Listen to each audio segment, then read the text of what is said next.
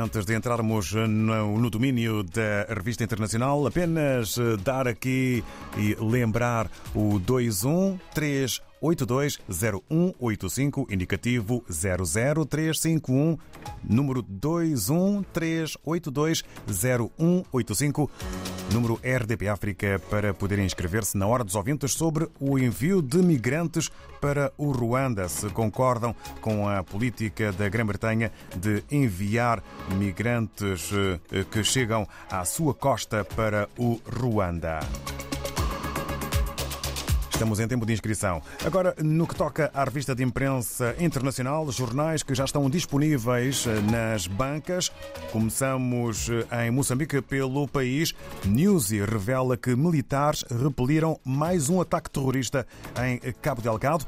As forças de defesa e segurança repeliram mais uma tentativa de ataque a uma das suas posições em Cabo Delgado. Informação avançada ontem pelo presidente da República, Filipe Newsy, durante a recepção de representantes das comunidades comunidades moçambicanas no estrangeiro, na Ponta Vermelha.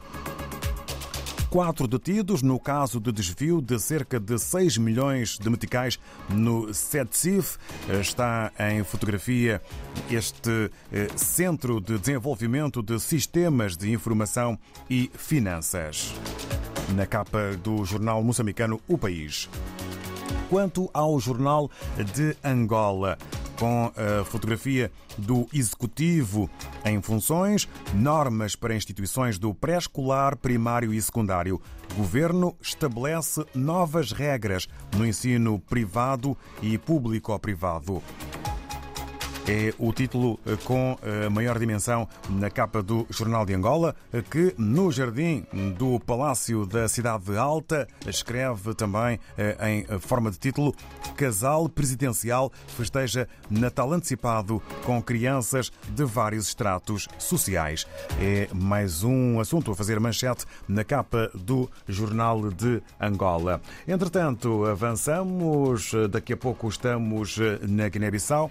Para já em Cabo Verde com a publicação A Semana. Cabo Verde espera ter gráfica de segurança até maio para produzir documentos no país. É um dos títulos que marca a imprensa cabo-verdiana hoje, segundo a publicação A Semana. E Cabo Verde inaugura primeiro laboratório de biologia molecular com apoio da Gulbenkian.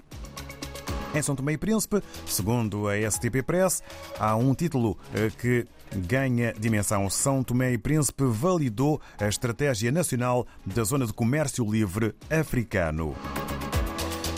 No Brasil temos a Folha de São Paulo. Governo eleito ganha fôlego para aprovar a regra fiscal. PEC da gastança é promulgada pelo Congresso Nacional com indicação de nova âncora por lei complementar. Ainda uh, o, uh, a homenagem e a notícia triste: morre Pedro Paulo Rangel, sucesso na TV e no teatro, três prémios Molière.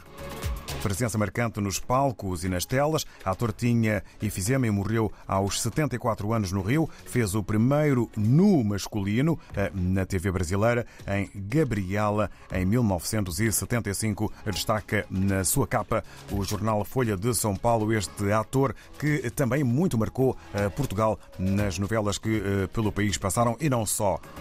Quase 50 mil motoristas recusam bafómetro em São Paulo. É também assunto a fazer manchete na capa do Folha de São Paulo antes de regressarmos à África, mais concretamente a Guiné-Bissau.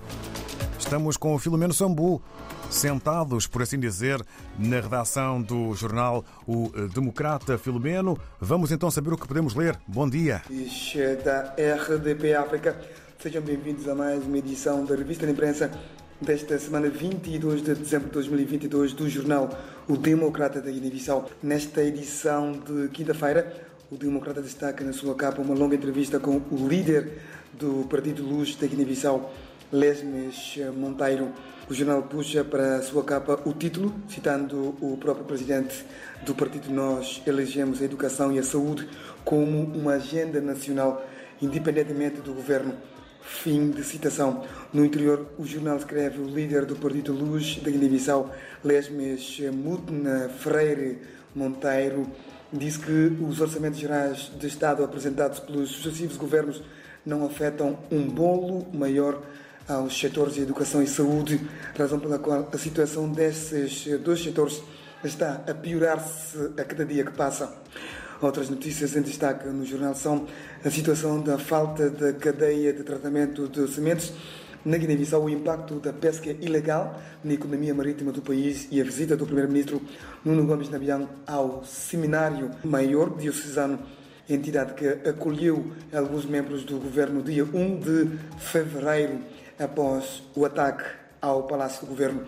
Sobre estes três destaques, o jornal escreve falta da cadeia de tratamento de sementes pesquisador do INPA afirma que é impensável produzir três vezes por ano na Guiné-Bissau. Pesca ilegal ameaça recursos haliéticos na Guiné-Bissau. Primeiro-ministro Nuno Gomes Nabilhão convida guineenses a trabalharem pela paz efetiva no país. É tudo. O próximo encontro está marcado para daqui a uma semana. Bom dia e voltamos a ver-nos depois da festa do Natal. Boas festas, camaradas!